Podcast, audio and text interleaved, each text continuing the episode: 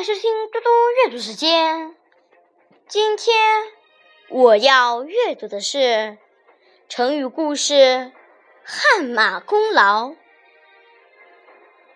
汗马功劳这则成语的意思是比喻战斗中立下的功绩，后泛指工作成绩。这个成语来源于《史记·萧相国世家》。今萧何未尝有汗马之劳，徒持文墨议论，不战，故反居城等上，何也？汉朝建立后，高祖刘邦封封有功之臣，许多将领争着邀功请赏。刘邦认为。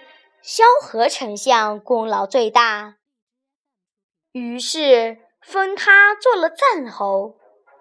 其余的人都不服气，说：“我们拼死拼命，久经沙场，而萧何未有汗马之劳，只会耍笔杆、发议论，根本没上过战场。”封赏反在我们之上，这是什么道理？刘邦望着众人，不慌不忙地问：“你们知道打猎吗？”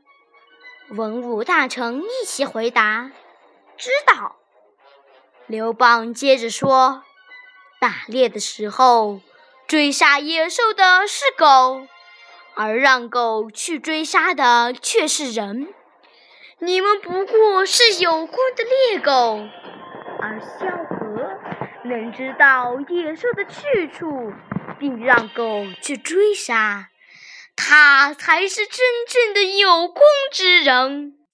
而且你们多是单身跟随我，有同族两三人就算难得了。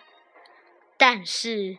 小何叫全家族的几十个男子都参加了我的队伍，跟着我一起出力。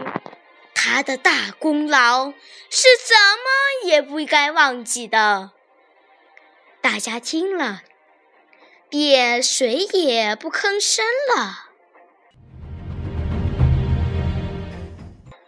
谢谢大家，明天见。